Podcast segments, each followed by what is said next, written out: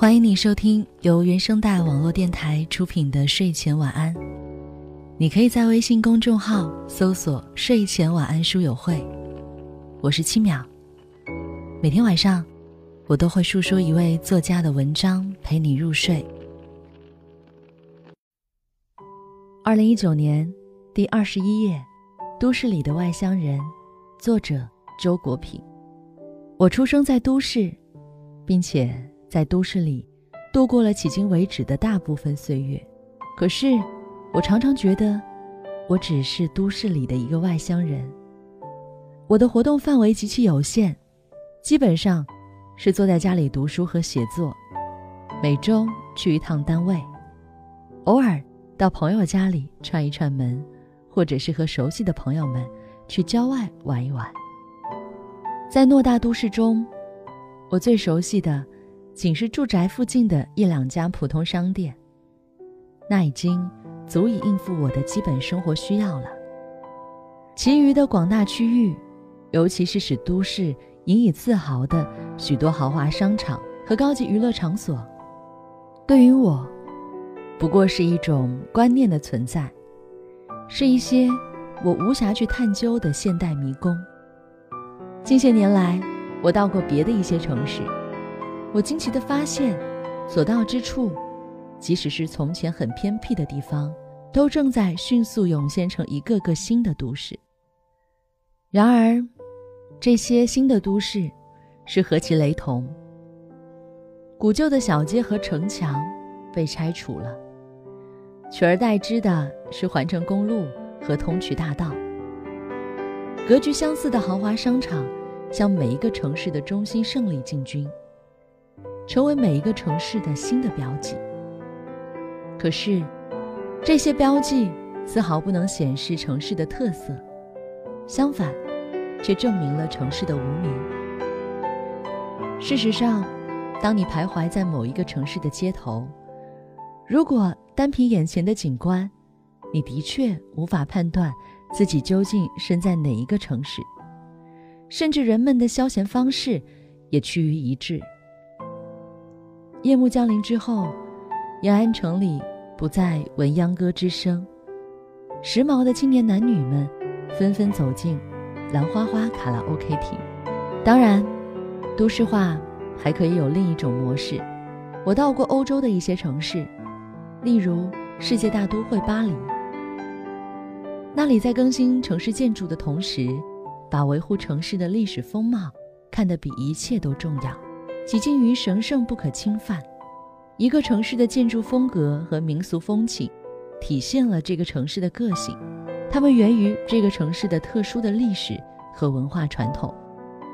消灭了一个城市的个性，差不多就等于消灭了这个城市的记忆。这样的城市，无论多么繁华，对于它的客人，都丧失了学习和欣赏的价值；对于它的主人，也丧失了家的意义。其实，在一个失去记忆的城市里，并不存在真正的主人，每一个居民都只是无家可归的外乡人而已。就我的性情而言，我恐怕永远将是一个游离于都市生活的外乡人。不过，我无意反对都市化。我知道，虽然都市化会带来诸如人口密集、交通拥挤之类的弊端。但都市化本身毕竟是一个进步，它促进了经济和文化的繁荣。我只是希望，都市化按照一种健康的方式进行。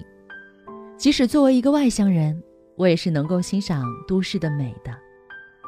有时候，夜深人静之时，我独自漫步在灯火明灭的北京街头，望着被五光十色的聚光灯照亮的栋栋高楼。一种赞叹之情便会油然而生。在浩瀚宇宙的一个小小的角落，可爱的人类竟给自己造出了这么些精巧的玩具。我还庆幸于自己的发现：都市最美的时刻，是在白昼和夜生活的喧嚣都沉寂了下去的时候。晚安，好梦。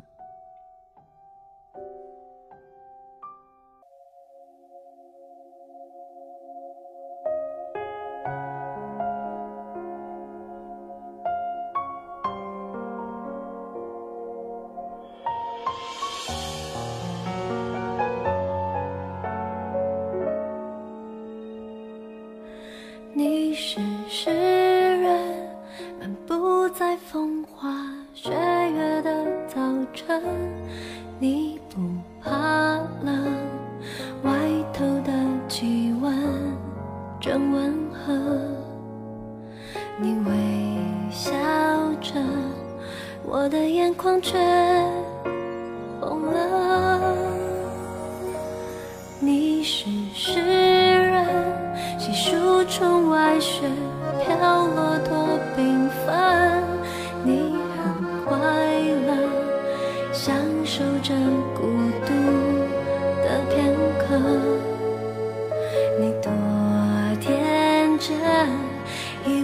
一切是这样的幻想的都会成真